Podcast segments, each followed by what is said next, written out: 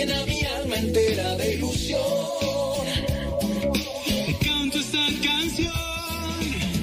Nunca pensé enamorarme así del fuego de tu corazón y construir mi historia con tus ojos que me llevan a la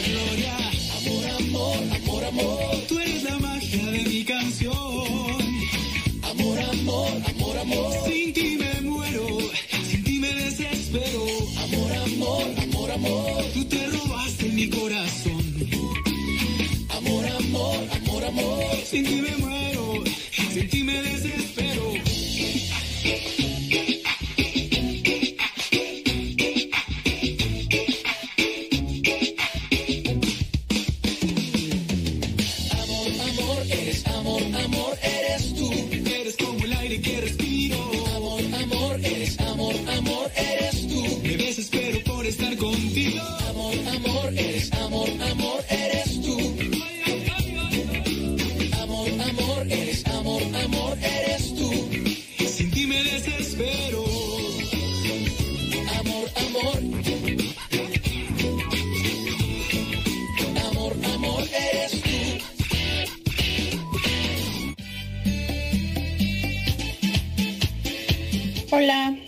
mi nombre es Angélica Rodríguez, yo los escucho desde Iztapalapa, Ciudad de México, y a mí el Señor me ha cambiado a través de escuchar las reflexiones del Padre, a ponerle más empeño a mi trabajo, más alegría, más entusiasmo y a cambiar de actitud en muchas cosas, verlo todo más positivo. Muchas gracias y esperemos que el Señor nos conserve al Padre Modesto mucho tiempo. Hola, hola, soy Dagoberto Méndez de Fullerton, California. Y yo estoy agradecido por las diferentes maneras que Dios nos da la chance de que seamos evangelizados, sea por el internet, la radio o la tele. Hay muchas maneras de escuchar la palabra de Dios y por eso estoy agradecido. Dios ha cambiado mi vida porque a pesar de que he tenido problemas, aflicciones y que he perdido casi todo en la vida, me ha proporcionado Dios paciencia y paz en medio de la tormenta. Es algo que antes no había podido experimentar y que me desesperaba. Mi nombre es Berenice Cruz, lo escucho en Homestead, Florida. Lo que Dios ha hecho en mi vida ha sido transformar toda mi tristeza en paz, alegría y ahora vivo enamorada de Él. Hola, soy Anel Ramos desde Houston, Texas. A mí Dios me dio una oportunidad más de vida y de regresar al camino, ya que yo estaba muy alejada de Él. Pero hace tres años nos tocó sobrepasar un huracán muy fuerte. Desde entonces yo sentí la necesidad de, de acercarme más a Él, de pedirle perdón por todas mis fallas, mis faltas y también de acercar mis niños a los sacramentos, ya que mis niños, dos de ellos no tenían el sacramento del bautismo, pero gracias a, a todo, a todas esas pruebas que me tocó pasar, me acerqué a Él y acerqué a mis niños y ahora estoy más que bendecida y muy, muy agradecida y sé que solo Dios puede hacer esto por nosotros.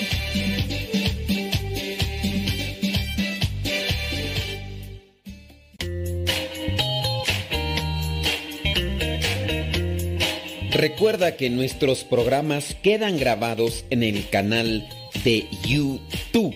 El canal se llama Modesto Radio. Ahora, que si tú trabajas en una estación de radio y quieres pasar estos programas, ponte en contacto con nosotros.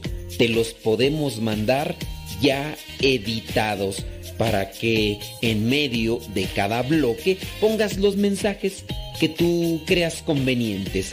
Si trabajas en una estación de radio, ponte en contacto con nosotros y te mandamos los programas que nosotros realizamos.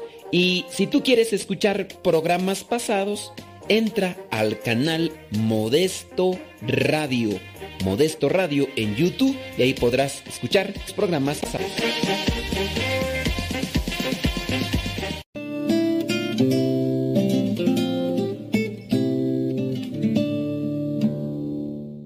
No sirvo para nada. A veces decimos esto, a veces caemos en un complejo de inferioridad, a veces es la pereza. Todos tenemos la capacidad de triunfar, es cuestión de actitud, una búsqueda. usar lo que tengo o de ponerme en las manos de Dios, saber confiar en Él. Sansón, por ejemplo, era un hombre fuerte. Un día se fue al desierto a orar, sin armadura ni espada. Tomó distancia de su enemigo. Pero buscando en la arena se encontró con la quijada de un burro. Y era lo único que tenía para poder pelear. Se defendió y ganó la batalla. ¿Te imaginas todo lo que Dios hizo con la quijada de un burro en las manos de Sansón? ¿Ya te imaginas lo que puede hacer Dios con un burro completo? Es decir, si tú estás en las manos de Dios, si tu problema, incluso tus triunfos, tus éxitos están en las manos de Dios, valen más. El burro del domingo de Ramos valía cuando Jesús estaba con él. Pero cuando lo regresaron al establo, ya nadie le puso alfombras para que caminara. Señor, dame la generosidad de poner todo de mi parte, luchar por superarme, hacer un esfuerzo más para ser buena persona, una persona que dé resultados, no excusas, que sepa hacer fácil lo difícil, saber confiar en ti.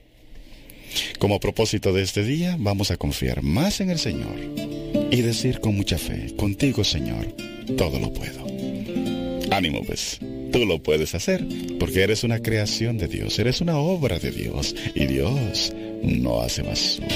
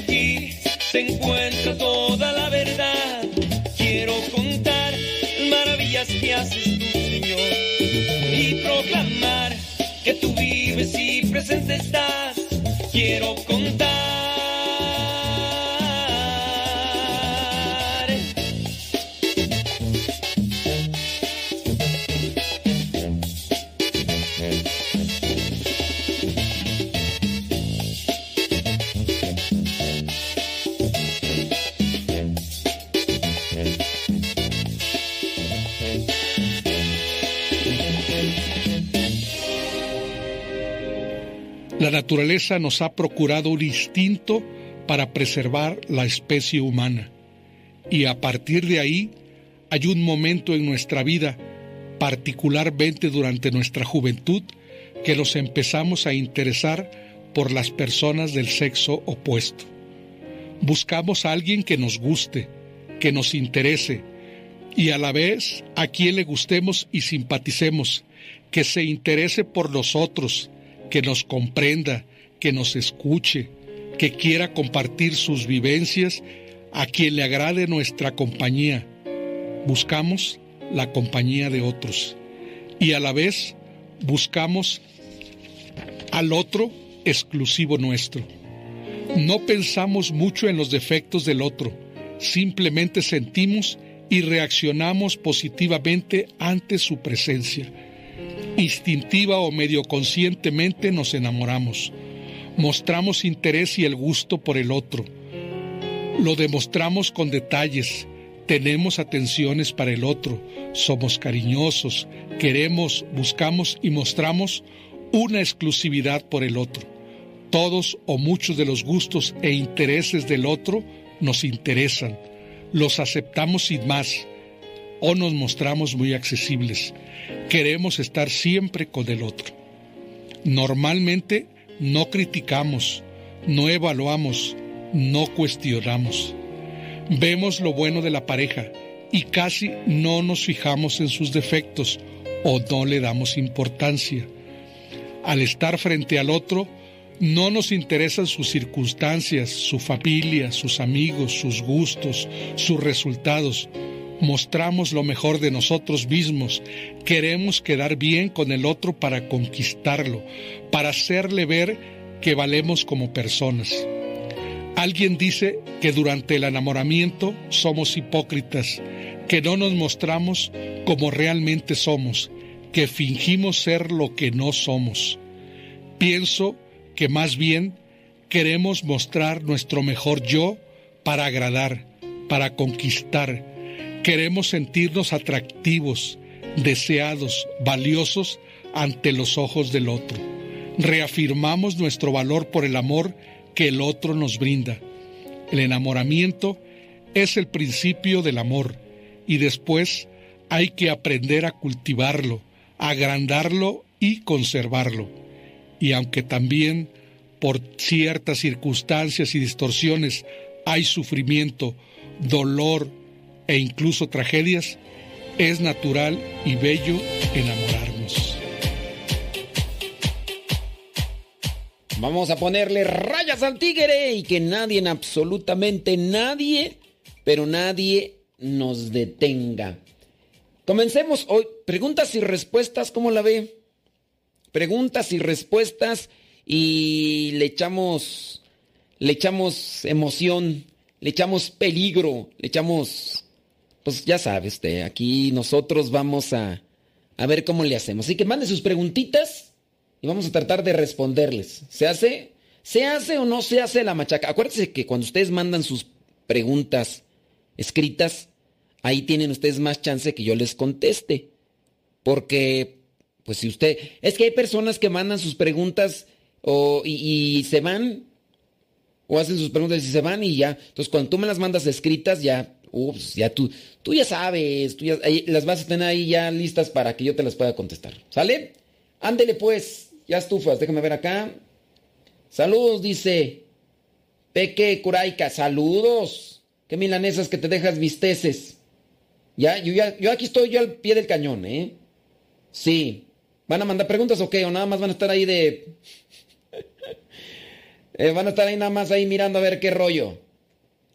No, saludos, no, no, es que saludos dicen, no, saludos, no, así preguntas una vez, sí, ya, pues, eh, es que este no, este es programa para saludar, este es programa para, para, para tratar de discernir todo lo demás. Así que, ¿se va a hacer o no se va a hacer? La carnita. Bueno, ya nos llega una pregunta. Ah, mire, en algunos de los casos yo no digo los nombres de las personas porque pues a veces son situaciones muy muy difíciles. Mire, por ejemplo, esta dice, "Padre, me llamo fulana de tal. Eh, ¿Qué consejo me puede dar para cambiar mi modo de hablar? ¿Qué consejo me puede dar para cambiar mi modo de hablar? Mm. Pues me imagino que ha de ser media grosería, ¿no? Es mujer. Dice, mi familia siempre me dice que soy agresiva cuando hablo. Y yo creo que no es agresión, simplemente no hablo dulce y suave. Y por más que trato y lucho con eso, no puedo. Dice, y no estoy enojada, Solo que no sé cómo controlar ese modo tan feo. No sé a qué se deba, pues yo conozco mucha gente y solo mi familia es la que me dice eso. Aconséjeme. Pues mira, pudiera ser que a lo mejor nada más tu familia tiene la valentía de decírtelo. Pudiera ser. Y a lo mejor tú dices que conoces mucha gente, pues a lo mejor sí, pero a lo mejor no quieren decirte que, pues, por tu modo de ser, a lo mejor. A lo mejor. Y ahora, dices que has luchado mucho y que quieres cambiar tu manera de hablar. A lo mejor no es tu manera de hablar, ¿no? A lo mejor es la manera de expresarte que podría ser diferente, porque yo estoy hablando y a lo mejor alguien quisiera que cambiara yo de manera de hablar, porque la manera en que hablo es eh, un tanto ranchera. Pero no es la cuestión de, hablar, más bien es la, la, cuestión de expresarse, ¿no? Pero pues yo les digo, mira, si al, para algunos hablo ranchero, pues es que yo vengo de rancho. No tuve mucha educación. me he esforzado yo en, tratar de conocer y cambiar también mi visión de la vida y los estudios. Pero cuando una persona tiene estudios, conoce más y pues ya como quiera comportarse, también es una cuestión cultural, a veces de familia y todo.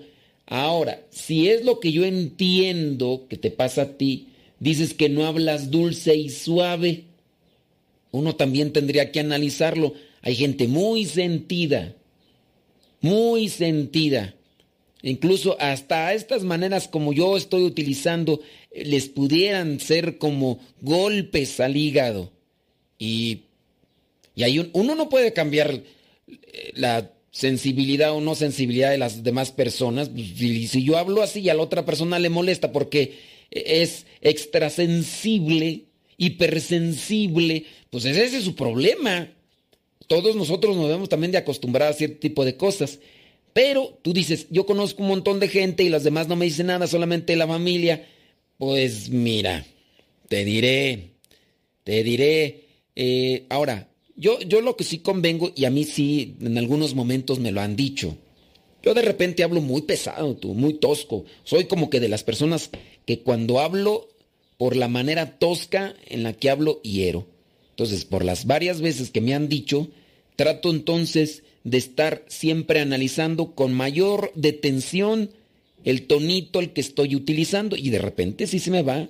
Apenas yo recuerdo hace dos, tres años que tuve encuentro con una persona que ya no miraba de algún tiempo y en el estar hablando, no sé, de repente no, no pensaba yo y yo me estaba así dirigiendo a esa persona y me dice, ya vas a empezar otra vez a hablar fuerte como antes, si ya se te había quitado.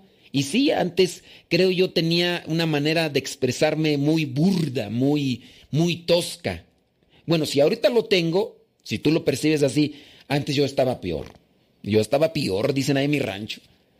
Y entonces con esta persona que ya tengo mucho tiempo conociéndole, eh, me echó así en cara, o más bien me hizo un llamado de atención. Dice, ¿ya vas a empezar a hablar otra vez tosco como antes? Dice, ya se te había quitado. Y, percibí que en ese momento no estaba pensando. Como cuando estoy en la radio, trato de ir, ir pensando y en ocasiones hay algo que me disgusta y también me enciendo y hay veces que me controlo y hay veces que yo sí me dejo llevar, pues total, pues qué.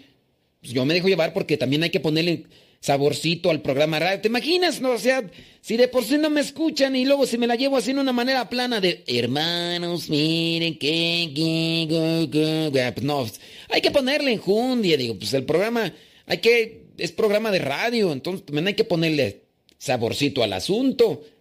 Yo te invito, no sé cuántos años tengas, pero yo sí te invitaría a que trates de analizar en conciencia cómo hablas siempre el tono. A ver, voy a hablar así. Yo ahorita me estoy dando cuenta. Respirar ayuda mucho para tener equilibrio en las emociones, tener un control. Entonces siempre respirar profundamente. Y creo que es hasta la manera correcta, ¿no? En la que tiene uno que respirar para incluso controlarse uno mismo. Entonces hay que respirar, inhalar, retener un poco en, el organismo y ya después otra vez ya ahora sí eh, sacar el, el aire que uno respira para uno tener equilibrio en, las emociones, porque también si no se eh, oxigena bien el organismo, uno tiende a, desequilibrarse. Y yo pienso que una mayoría no sabemos respirar y por eso es que a veces andamos todos y el mismo cuerpo no anda bien oxigenado, la sangre y todo, y, cualquier cosa nos enciende. No sé si te has dado cuenta que cuando la mayoría de personas que se enojan empiezan allí a respirar hasta por la boca. Y, y yo te dije, ¿y por qué?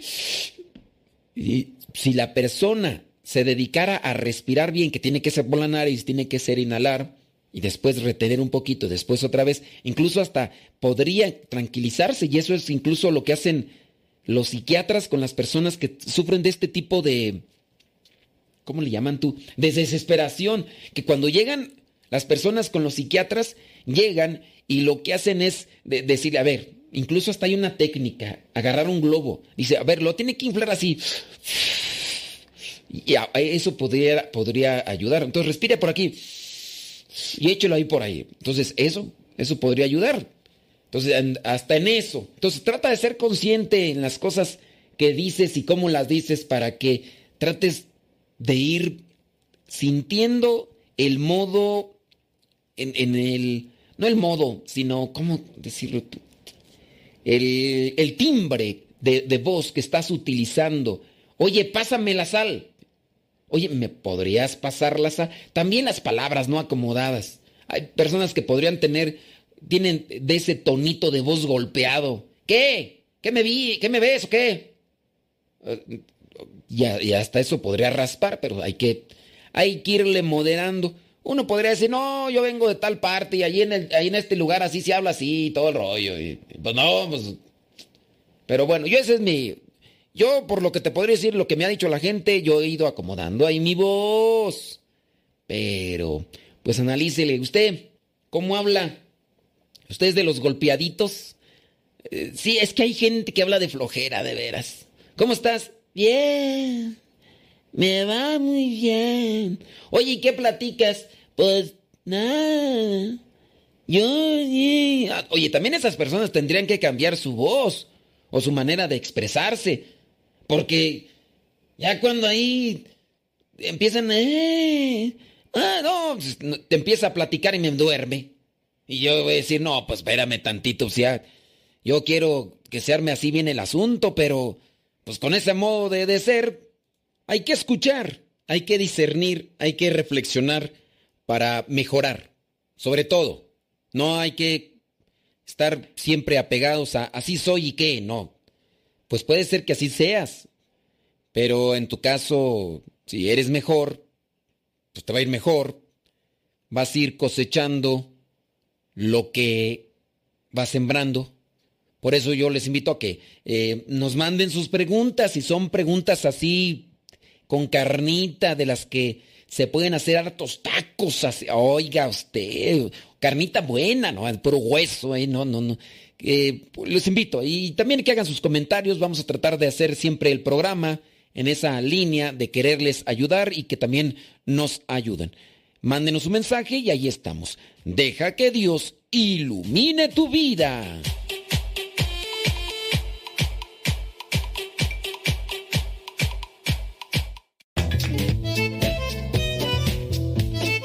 Si tienes preguntas para el programa, ve a la página de Facebook Programa Evangelizar sin Tregua y ahí déjanos tu pregunta y también ten paciencia para que podamos responder. Recuerda, la página se llama Evangelizar sin Tregua. Programa Evangelizar sin Tregua. Así se llama la página, Programa Evangelizar sin Tregua y ahí déjanos tu pregunta y vamos a responderte aquí en el programa.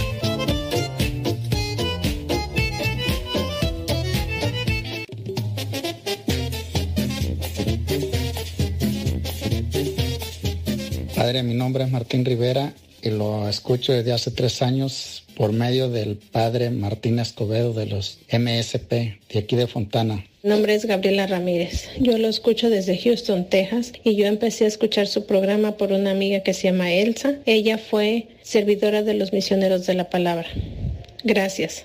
Yo lo escucho desde Vancouver, Washington. No tiene mucho que empecé a escucharlo, unos dos, tres meses. Me encanta su programa. Reciba muchas bendiciones, he aprendido mucho. Me gustan mucho los cincelazos a la reflexión del Evangelio. Todos, todos sus programas están hermosos y llenos de mucha sabiduría y de mucho aprendizaje para los que queremos aprender más y más sobre nuestra religión católica.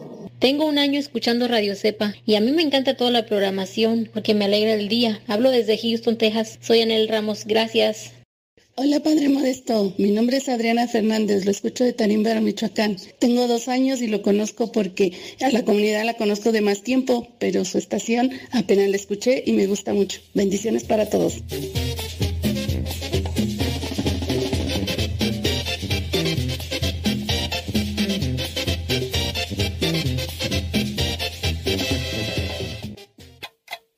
...60 segundos con Dios.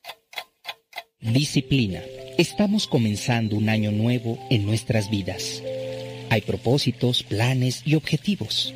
Sentimos como si tuviéramos la oportunidad de renovarnos desde el primer segundo que inició este año. Comenzar una dieta, terminar un proyecto, alcanzar alguna meta. Cuánto deseamos en este tiempo. Sin embargo, permíteme decirte que todo lo anterior puede ser solo un espejismo, una ilusión o un estado mental momentáneo. Si nuestros buenos deseos. Es que esa era de, de, inicio de año. Eh, dice, ¿qué pregunta tú? Araceli, dice, ¿en estos tiempos ya no se pueden hacer horas santas en los templos o todavía no? ¿Y por qué? Mm, no sé, aquí en el templo donde estamos nosotros sí se hacen horas santas, no sé, en el tuyo. En algunos lugares, pues no sé si no sabes, digo, si no sabes, por estas cuestiones de la pandemia, pues están prohibiendo la reunión de mucha gente. Bueno, si no sabías, déjame decirte que eh, los cines regularmente muchos cerraron, eh, comercios y todo, para que no se reúna mucha gente en los lugares y se puedan contagiar del virus. Entonces por eso es, en algunos lugares se han cerrado los templos, pero se están haciendo celebraciones al aire libre. Por ese motivo es que no se están haciendo en algunos lugares horas antes pero busca tu y ya. Pero si es por lo de la pandemia, pues no, si no acaso no lo sabías, este, eh, es esa cuestión.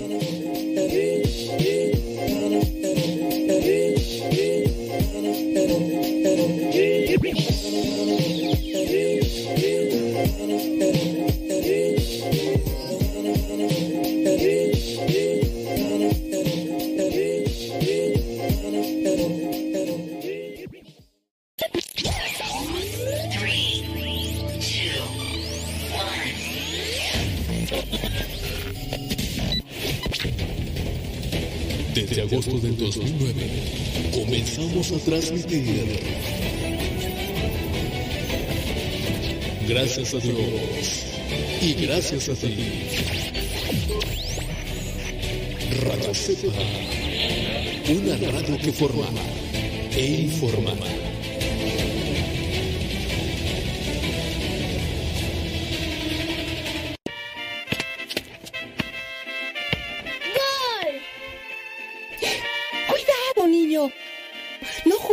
Azotea que no sabes que te puedes caer?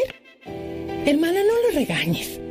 Mejor cierra con seguro la puerta o coloca barreras de protección en sitios altos para que no se caiga. Es muy fácil prevenir caídas. La prevención es vital.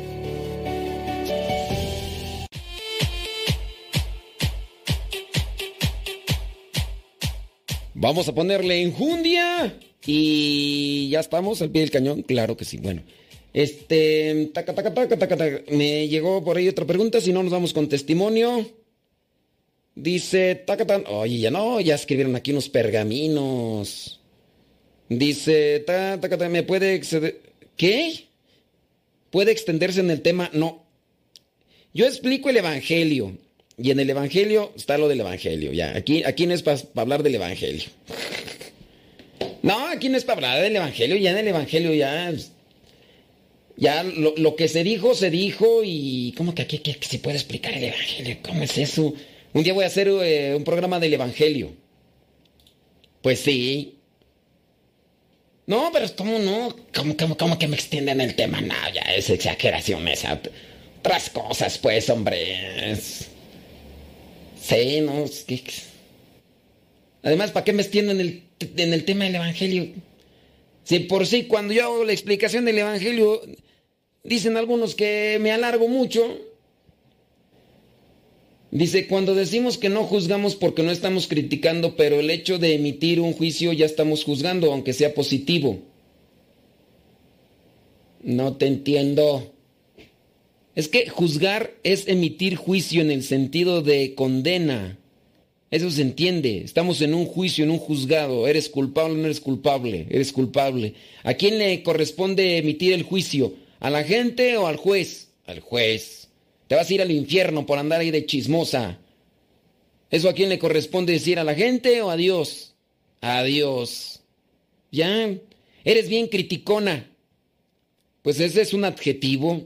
Si eres criticona, no es de que esté emitiendo el juicio. El juicio es ya cuando te digo, ¿sabes qué? Te vas a ir al infierno por criticona, por chismosa, por argüendera. Y ahí está el juicio. El adjetivo calificativo solamente, oye, eres bien floja. Yo ahí no estoy emitiendo juicio. Y a otra cosa es que te diga, ¿sabes qué? Por floja, por andar de aragana, te vas a ir al infierno. Ahí sí ya. No sé si me explico. Uno puede calificar, mas no en este caso puede juzgar. Uno califica, a ver, este es, este es puntual o este no es puntual.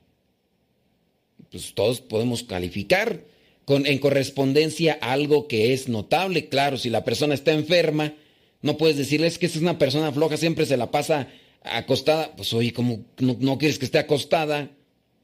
Si, si está enferma la persona, y entonces ahí ya se aplica el calificar o el señalar cierto tipo de situaciones y ya después viene el juicio. Te vas a ir al infierno, que era lo que decían de Santa Teresita, del niño Jesús.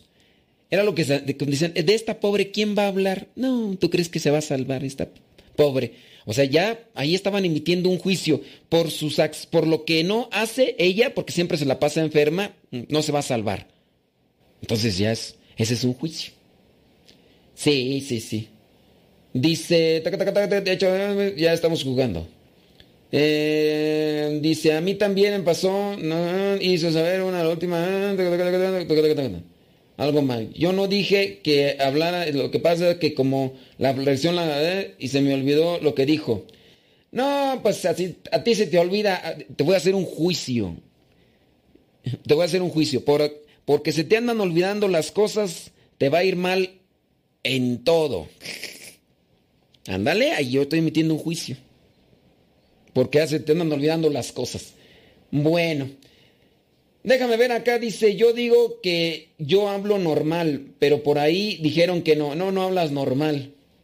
Hablas como, este, pues ya te, ya, ya mejor ahorita te lo escribo para que no, no respingues porque después vas a respingar, criaturas. A ver, nada más hay puro cuchicheo, puro, puro cuchicheo. Vámonos a cosas buenas, a preguntas buenas. Es que están ahí haciendo cosas que no.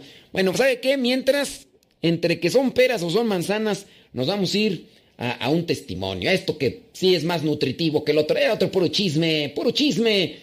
Dice, ah, esto se los iba a compartir la vez pasada y no se los compartí porque ya ven cómo es esto protestante, cristiano protestante, devoto desde niño y lector incansable buscando argumentos antimarianos su católico. Creo que no se los compartí, ¿verdad? ¿O sí? Es que ya ni me acuerdo tú, tantos que... Luego algunos se parecen.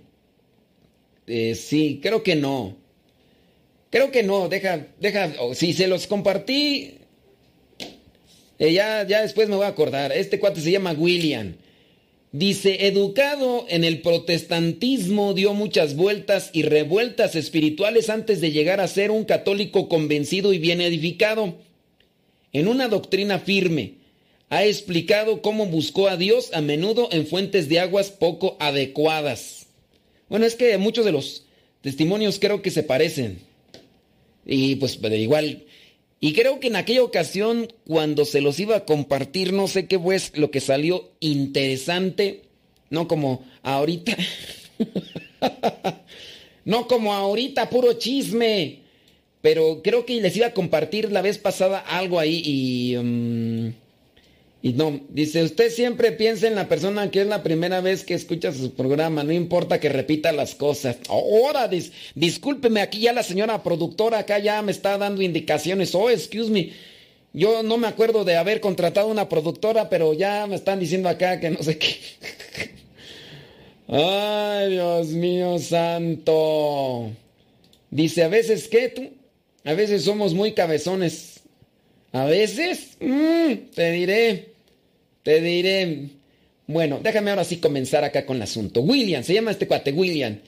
Dice, hacerse católico era lo último que tenía en la mente. La primera iglesia a la que fui era una iglesia wesleyana, metodista. Ah, estaba en La Puente, California, ¿eh? En La Puente, California. Hay, hay un puente, ¿verdad?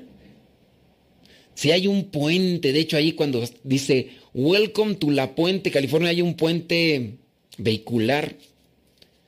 Sí, creo que sí me acuerdo de ese. Bueno, dice, la primera iglesia, la que fue, dice, era una iglesia wesleyana metodista en La Puente, California. Dice, lo recuerda como si fuera ayer. Dice que sus mamás los llevó a su hermana y a él mientras su papá se quedaba en casa viendo el fútbol. ¿A poco? ¿En serio? ¿Tú, ¿A poco existen así los papás? Dice que él también quería quedarse con su papá para ver el fútbol, pero dice, cuando atravesaron las puertas de la iglesia, algo hizo clic en él, como si se pusiera que él debía estar allí. Empezó a, cenar el, a sonar el piano. La congregación empezó a cantar himnos y fue la primera vez que escuchó el mensaje del Evangelio. Un año después hizo su profesión pública de fe y fue bautizado. Acuérdense que allá se bautizan ya cuando son mayores. En este caso fue a una iglesia wesleyana, dice metodista. Desde los 13 años hasta el instituto, dice, leía la Biblia cada día. Fue presidente de jóvenes. Acudió, dice, a muchas convenciones. En sus grupos de jóvenes metodistas enseñaban la doctrina de que una vez eh, de que una vez has proclamado que Jesús es tu Señor y Salvador, ya no puedes perder la salvación. O sea, si tú proclamas a Jesús como tu Señor y Salvador, ya no puedes perder la salvación. Digo yo, ya lo dijiste una vez, así te revuelques en el pecado con las cosas peores, ya no puedes perder la salvación. Chequenle nada más. Dice, sin embargo, él leía lo que dice Hebreos capítulo 6, versículos del 4 al 6. A ver, déjame ver qué dice. Hebreos 6. Choco, choco, chon. Déjame ver, yo aquí agarro mi Biblia. Hebreos 6. ¿Dónde está? Aquí está.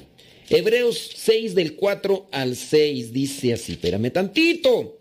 Hebreos 6 del 4 al 6 dice, porque a los que una vez, a los que una vez recibieron la luz y saborearon el don de Dios, tuvieron parte en el Espíritu Santo y, se, y saborearon el buen mensaje de Dios y el poder del mundo venidero.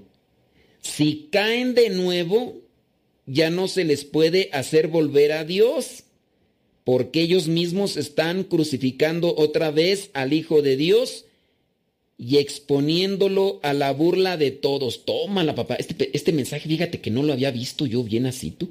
De hecho, fíjate, hasta lo tengo subrayado. Hasta está subrayado, pero no lo habían... Bueno, será que pues ahora lo estoy mirando en un contexto que me pone a pensar. Entonces, cuando aquí este William estaba mirando esto como que no, no había algo que no, no, no le funcionaba bien. Decía, a ver, espérame tantito aquí, como que necesito que me aclaren esto. Y ya, como a él le decían que desde que ya había proclamado a Jesús como su Señor y Salvador, entonces él pues ya ya alcanzaba la salvación, pero ese pasaje lo hacía reflexionar. Eso se le llama criterio. Y este es un trabajo de reflexión que necesita su tiempo, incluso su análisis mismo. Hace ya algunos días una persona, cuando yo hablaba de esto, me decía, a ver entonces, ¿qué criterio debo de manejar para con los otros programas de radio? Y yo digo, bueno, el criterio yo se lo puedo presentar, analicémoslo desde lo que me toca a mí.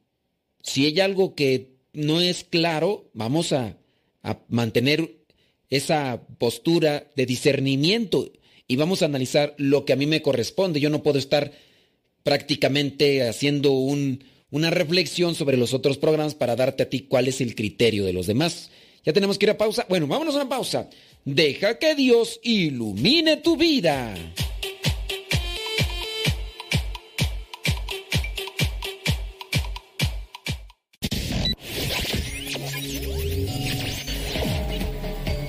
Estás escuchando Radio Cepa, una radio que forma e informa. Yo salto para Señor, oh, eh, oh, ah. 60 segundos con Dios. El mal, presente en nuestro mundo, nos desconcierta. Guerras, ambiciones, crímenes, violencia insólita. Las personas se preguntan por qué Dios no actúa, por qué lo permite. Nuestra fe nos enseña que Dios no es autor del mal, sino el propio ser humano. Jesús dijo que del corazón vienen los malos pensamientos, homicidios, fornicaciones, robos, falsos testimonios e injurias. Los creyentes llamamos pecado a la actitud de rechazo a la amistad y al amor que Dios nos ofrece y se traduce en actitudes negativas contra Dios y sobre todo contra nuestros semejantes.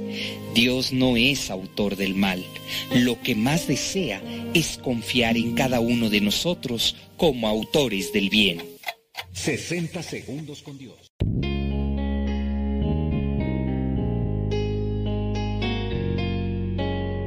ante una humanidad corrompida por los antivalores, cuyas consecuencias son corrupción, delincuencia, homicidios, injusticias, violencia, superstición y sin sentido de la vida, son comunes en nuestros días. No son leyes más duras lo que necesita el hombre para corregirse, sino que conozca a Dios para reconstituirlo como hijo e imagen de Dios. Asiste a los retiros bíblicos de evangelización en cualquiera de nuestros centros. Para mayor información, escribe a radiocepa.com, porque el conocer a Dios es darse una nueva oportunidad para volver a empezar.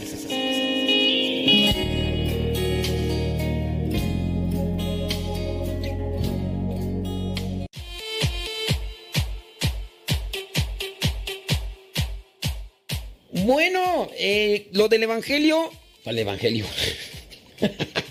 ya me quedé, no, lo del testimonio. ¿Qué dice aquí tú? Dice, dice, déjame checo. sí, Hebreos 4, no, 6, del 4 al 6. ¿Listo? No, está claro. Hebreos 4, no, es, no es 4, es 6. ¿Cuál es tú? Ya me revolvieron ustedes, hombre, ya ven. Ya me revolvieron, criaturas.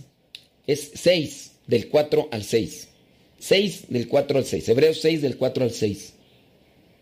Dice, si caen de nuevo, ya no se les puede hacer volver a Dios, porque ellos mismos están crucificando otra vez al Hijo de Dios y exponiéndolo a la burla de todos. Cuando nosotros ya abrazamos la fe y vamos caminando y de repente caemos, la caída hace que más gente se escandalice. Cuando caemos, las personas mm, se sorprenden más. Porque mira, cuando no te has acercado a la iglesia, hasta la misma gente te mete la pata para que te caigas. Claro, cuando vas también en la iglesia también te la puede meter, pero nada más para señalarte y, y justificarse. Sí, hay muchas personas que, por ejemplo, a veces me siguen pero nada más me siguen para ver a qué horas me tropiezo y de ahí agarrarse y de ahí agarrarse para justificarse en sus actos. Entonces hay que tener mucho cuidado con lo que hacemos y con lo que decimos, porque eso le puede dar justificación a otros para pues para andar siguiendo en sus caminos. Me acuerdo yo de hace mucho tiempo de estaba ahí con mi familia y me platicaban pues que muchos de los muchachillos se fijaban en padres que habían conocido que decían, pero pues si el padre fulano hace esto, si el padre fulano hace aquello y que no eran cosas muy graves, pero que son el principio de lo que vendría a ser una situación que después trae consecuencias graves. Y pues ahí, ahí es donde se justifica. Bueno, estamos revisando ahí lo que vendría a ser el testimonio de este William que que comenzó ahí a, buscar y a buscar y después encontró. Entonces a él le habían dicho esto de abrazar la fe y que a Jesús como su Salvador, pero ya después él leía. Eso se llama discernimiento, habíamos mencionado. Saber discernir, que eso es lo que nos hace falta en la iglesia, también nosotros, porque hay veces que ni, ni pensamos, ni reflexionamos, ni nada. A veces yo eso es lo que intento hacer en el programa. A mí la verdad no me gusta tener ese tipo de gente que a todo te dice amén. A todo. Y, así hay gente. Hay gente que a veces en los programas están ahí, amén, amén, amén. O sea, espérame tantito. O sea, si, si tú piensas que me estoy equivocando, dame los fundamentos. Si no, nada más me digas amén. O no, no, no, nada más me digas, estoy de acuerdo contigo, estoy de acuerdo contigo. No, piénsale. Y si me haces una crítica sobre ese asunto que estoy tratando, a lo mejor yo no lo tengo claro y a lo mejor no lo estoy explicando bien y a lo mejor por el hecho de no estarlo explicando bien, a lo mejor eh, eh, puedo cometer también una equivocación. Pero yo sí creo que muchas personas no tienen discernimiento en las cuestiones de la iglesia y por eso nada más se la pasan amén, amén, amén, amén, amén, amén. Yo y otras veces les he, sacado mi catarsis con respecto a esas personas de iglesia que, que no tienen discernimiento. Y estoy hablando de los cristianos católicos, yo no estoy hablando de otros cristianos. Estoy hablando de los cristianos católicos. Y nuevamente voy a sacar mi catarsis, aunque, pues ni modo, voy, a, lo voy a sacar para darles a conocer. En este caso, el testimonio que estamos mirando es de una persona, de William, que William está mirando que que hay algo que no compagina. Cuando se mete a la iglesia, ya lo bautizan y le dicen desde el momento en que has abrazado a Jesús como tu Salvador, que todo lo que dicen ellos por allá, desde ahí ya eres salvo, ¿no? Ya, como ya lo proclamaste como tu Salvador. Y entonces él comienza a discernir y dice, bueno, si ellos dicen acá en la iglesia, el pastor y los demás feligreses dicen eso, pero aquí la palabra de Dios dice otra cosa, que si vuelves a caer, ya chupaste faros. Ya no, ya no te levantas, se va a estar difícil. Eso es lo que dice acá la palabra de Dios. ¿Quién tiene más potestad? ¿Quién tiene más verdad? Lo que puede decir el pastor o lo que está diciendo acá la palabra de Dios, que hay que, hay que discernir. Y bueno, va mi catarsis. Va mi catarsis. En el caso de personas que no reflexionan más que se la pasan amén, amén, amén, amén. Me invitan por lo menos ya a cuatro retiros. Uno de ellos, retiro de jóvenes. Estamos eh, confesando y de repente dentro del mismo retiro de jóvenes comienzan a hacer una oración. Una oración, es una oración así, una oración con cantos y todo. Los poquitos muchachos estábamos como tres sacerdotes confesando y teníamos nuestro grupito ahí, ¿no? Pero ya entonces cuando empezaron a hacer la oración allá, los que estaban dirigiendo en ese momento, se levantaron los jóvenes y se fueron para participar de la oración y a uno de ellos ahí como que vomitaba y, otro de ellos se tiró al suelo y empezaron ahí con las manos y le dije, a ver, muchachos, disiernan. Yo entiendo que la oración hay que buscarla, pero en ese momento, ¿qué es mejor? Lo que están haciendo allá como oración, estar allá el momento para hacerte que vomites o que te tires al suelo o encontrarte acá con la misericordia y la gracia de Dios. ¿Qué es, qué es más grande? ¿Qué es más grande? No estoy diciendo que, que, la oración no es nada, no, que es más grande. Y pues así pasó. Allá estaban. Y yo recuerdo que le dije a los padres, le digo, ¿y ahora qué hacemos? Dice, pues, ¿qué quieres? Pues, Y uno ya les ha explicado, dice uno de los padres que, que era de ahí, de ese lugar, dice, ya les hemos explicado y no entienden. O no quieren entender. Porque cada quien puede acomodar las cosas en su vida como quiere, ¿no? Tú puedes ir siempre ya comiendo las cosas masticadas. Y hay, sí, masticar las cosas eh, cuesta un poquito más, pero es mejor que estar ya nada más comiendo cosas masticadas. Y el padre ya les he explicado. Lo mismo me pasó en otro retiro igual. Tenía, yo era el único sacerdote que estaba confesando. Y órale. En otro retiro, mm, ah, en el otro retiro había un sacerdote exorcista. Bueno, él decía que era exorcista y tenía oración de sanación y todo el rollo. Y, estaba confesando y tenía como unos 20 personas ahí en la, en la fila.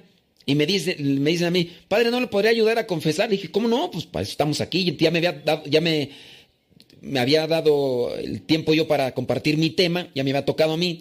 Y entonces yo me siento y se acerca una señora y ya la confieso y pues ni era confesión, ¿no? Era chisme de que, que su, su yerno y que no, traía pecados. La señora nomás traía ahí ganas de, de, hacer catarsis igual que yo.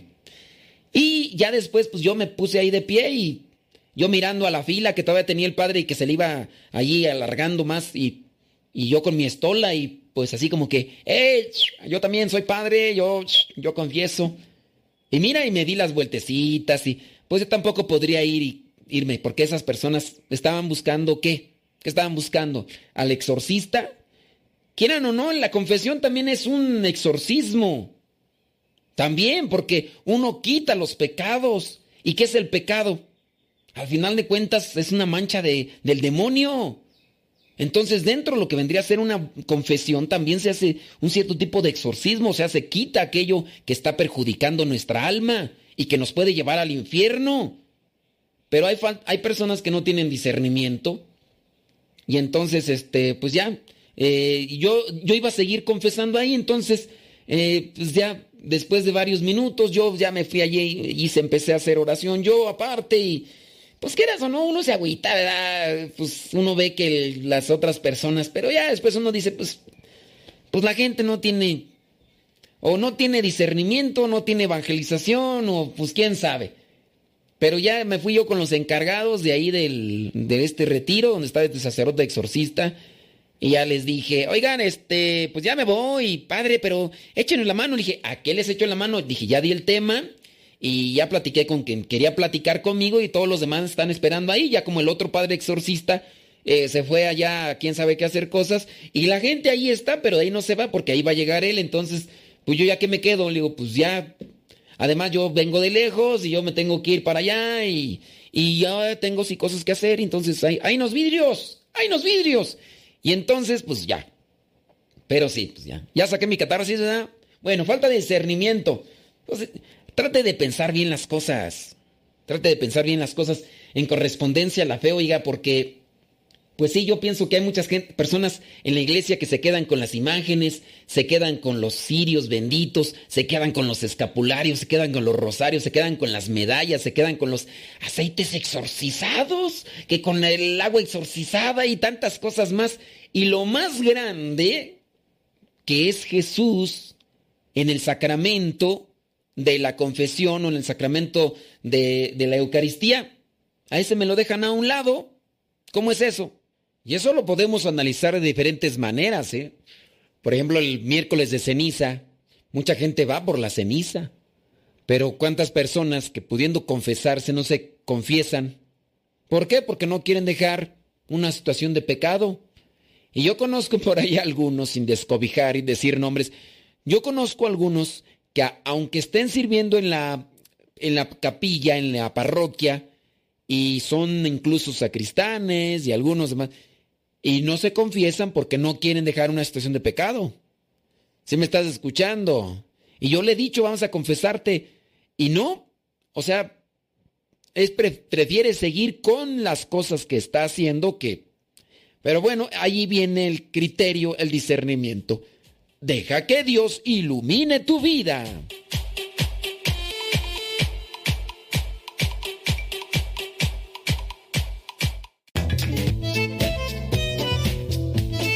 Si tienes preguntas para el programa, ve a la página de Facebook programa Evangelizar sin tregua. Y ahí déjanos tu pregunta y también ten paciencia para que podamos responder. Recuerda, la página se llama Evangelizar sin tregua. Programa Evangelizar sin tregua. Así se llama la página, Programa Evangelizar sin tregua. Y ahí déjanos tu pregunta y vamos a responderte aquí en el programa.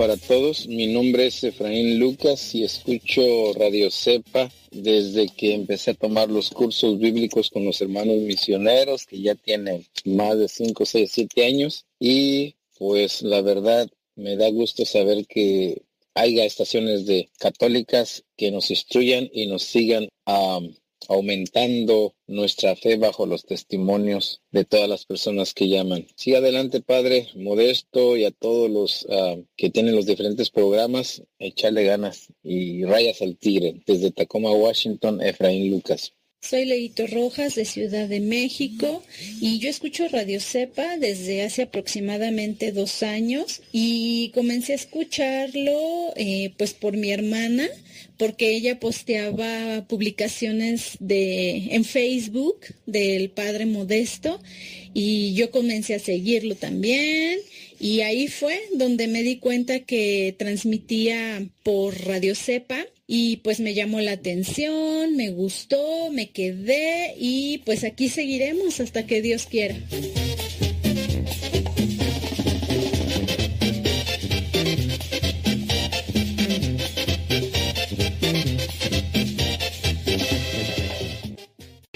Estás escuchando Radio Cepa, la estación de los misioneros servidores de la palabra.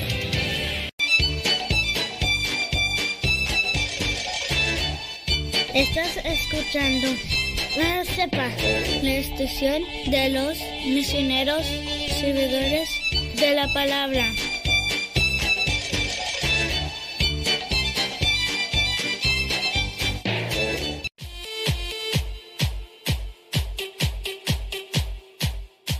Ya estamos de regreso. Muchísimas gracias. Qué bueno que están ahí conectados con nosotros.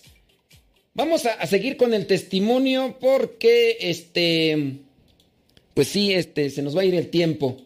Dice acá, tengo una duda.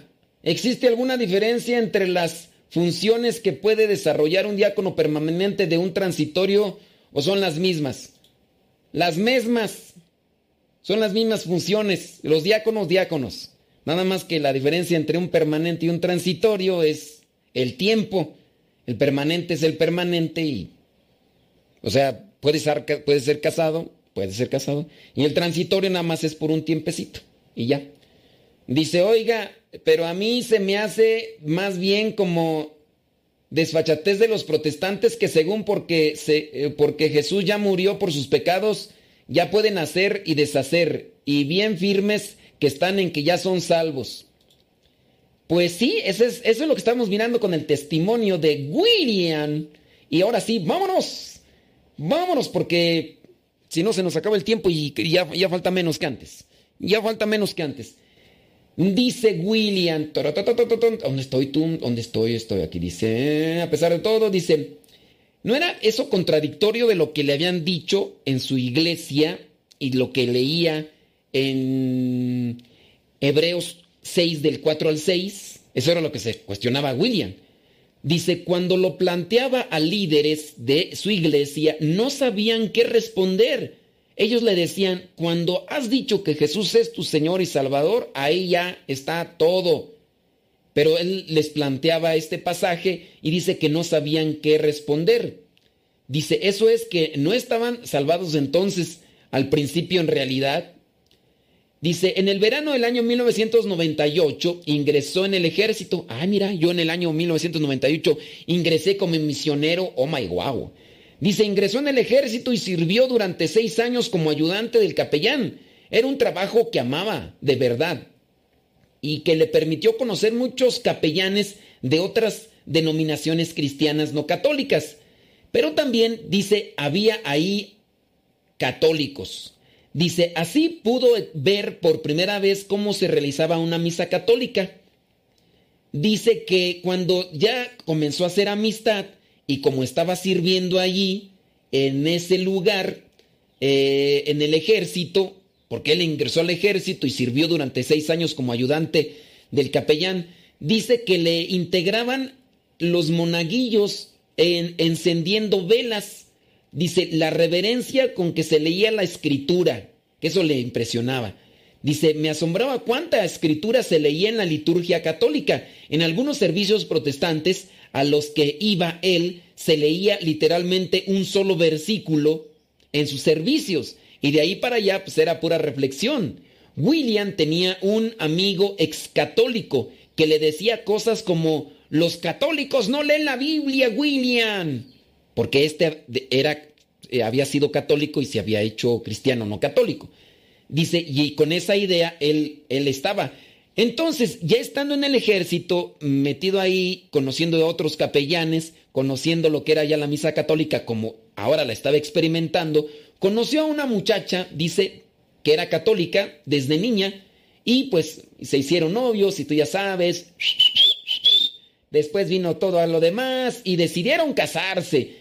Ambos acudieron al curso de iniciación para adultos de la Iglesia Católica le asombró ver cómo eran muchos aspectos la doctrina católica en la eh, que la doctrina católica coincidía con la que él ya sabía. En cambio, le impactó ver que los católicos insistían en que la Eucaristía era de forma real, no meramente simbólica, el cuerpo y la sangre de Cristo, como lo veían él con los metodistas.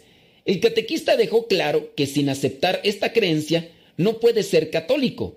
William decidió perseverar en esas catequesis, pero mantenía en secreto que él aún veía la Eucaristía como algo simplemente simbólico, no real. Cuando William finalizó un proceso de reconocimiento de un matrimonio nulo anterior, si miró hacia atrás, fue bastante terapéutico. Se sumó a la Iglesia Católica en la vigilia pascual del año 2006 y pudo casarse. O sea, después de la preparación, formación y todo lo demás, decidió casarse.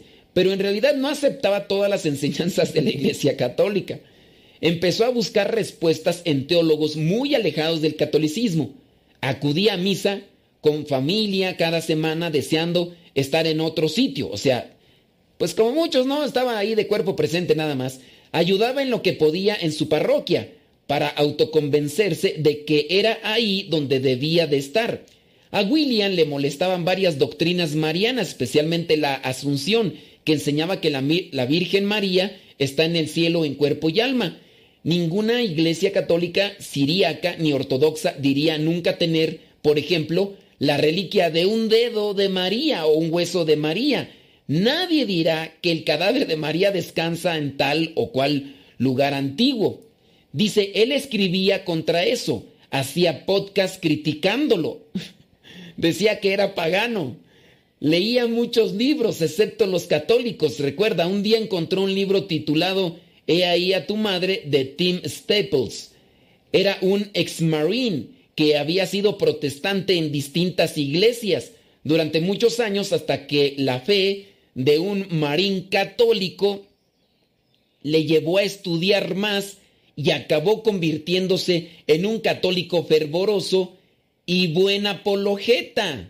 William compró el libro de Tim Staples para destruir sus argumentos sobre el dogma mariano, uno a uno. Tim Staples respondió a sus objeciones porque él venía del protestantismo. Dice quedó aterrorizado, después recibió más material sobre el tema de la red de conversos Coming Home y vio un video de Scott Hahn, otro famoso apologeta ex protestante, defendiendo la asunción de la Virgen que subió al cielo. Fíjate, nada más sin extenderme un poquito. O sea, los cristianos no católicos no creen o no aceptan que el dogma de que María fue asunta al cielo en cuerpo y alma, pero ellos sí creen en el arrebatamiento. o sea, allí. Bueno, sigo leyendo porque si no se me termina. William admitió que la doctrina católica sí tenía sentido después de estudiar y de leer aquellos que se habían convertido del protestantismo al catolicismo. Dice, ahora estoy feliz de decir que ahora sí estoy en casa. Perdí mucho tiempo en los campos de doctrina protestante, pero aprendí mucho en el camino, que ahora me sirve para dar respuesta de mi fe. Es bueno estar en casa. Desde, desde entonces he estado muy activo en mi parroquia. Agradezco la posibilidad de enseñar a niños y adultos y ayudar a quien pueda. Me doy cuenta del orgulloso que era entonces, porque eso impide que aprendas. William, después de hablarlo con su esposa, está decidido a responder a la llamada de ser diácono permanente. Escribió y habló sobre la fe siempre. Dice, escribo y hablo sobre la fe siempre que es posible. Espero y rezo que los altibajos de mi historia ayuden a otras personas compartiéndolo. Cristo estableció la Iglesia Católica y tenemos que decírselo a la gente. Y una de las mejores formas es contar nuestra historia de manera individual. Y ahí está el testimonio de William que puede decirte mucho a ti, aunque no seas cristiano no católico. Si eres un cristiano católico, calienta bancas, lo que te podría yo decir aquí, ¿sabes qué? Ponte las pilas. No vaya a ser que al rato la desesperación o cosas así por el estilo te lleven a alejarte de la iglesia que Cristo fundó. Y vas a empezar a decir, no, yo cuando era católico, no, yo cuando era no sé qué, no, yo cuando era no sé cuánto. Ah, ni eras mentiroso, ni eras. Así que por ese lado toca eh, estudiar y reflexionar. Incluso desde mi experiencia yo podría decir que eso me ha ayudado a mí. Porque yo cuando comienzo a profundizar más sobre la fe, es cuando comienzo a sentir ese llamado y también ese deseo de conocer más. Porque cuando te das cuenta que hay cosas que las tienes pero están distorsionadas o están un tanto vagas y, no tienes un buen conocimiento, cuando ya comienzas a conocer la verdad, el, hecho de que tú descubras una verdad, eso te emociona, te anima.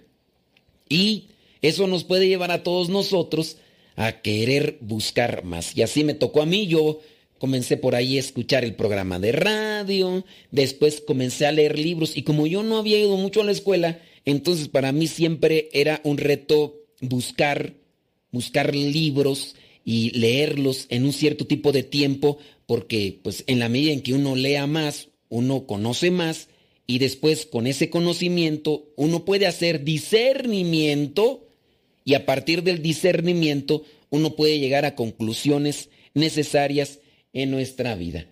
Pero pues si tú nada más, si tú nada más te contentas con el programa de radio, déjame decirte que andas mal. Tenemos que leer. Tenemos yo aquí tengo bastantes libros, nada más lo que me hace falta es organización o, tiempo para leer. Necesito eh, días, necesito días de, de 30 horas nada más hay de 24 y no me alcanza con las 24. A veces duermo poco y, ni así me alcanza, pero pues mira, ya el tiempo no me alcanza, ya de hecho también ya se nos terminó el tiempo. Nos tenemos que retirar, criaturas del Señor. Nos escuchamos en la próxima. La bendición de Dios Todopoderoso, Padre, Hijo y Espíritu Santo, descienda sobre cada uno de ustedes y les acompañe siempre. Se despide su servidor y amigo, el Padre Modesto Lule, de los misioneros servidores de la palabra. Hasta la próxima, si Dios no dice otra cosa.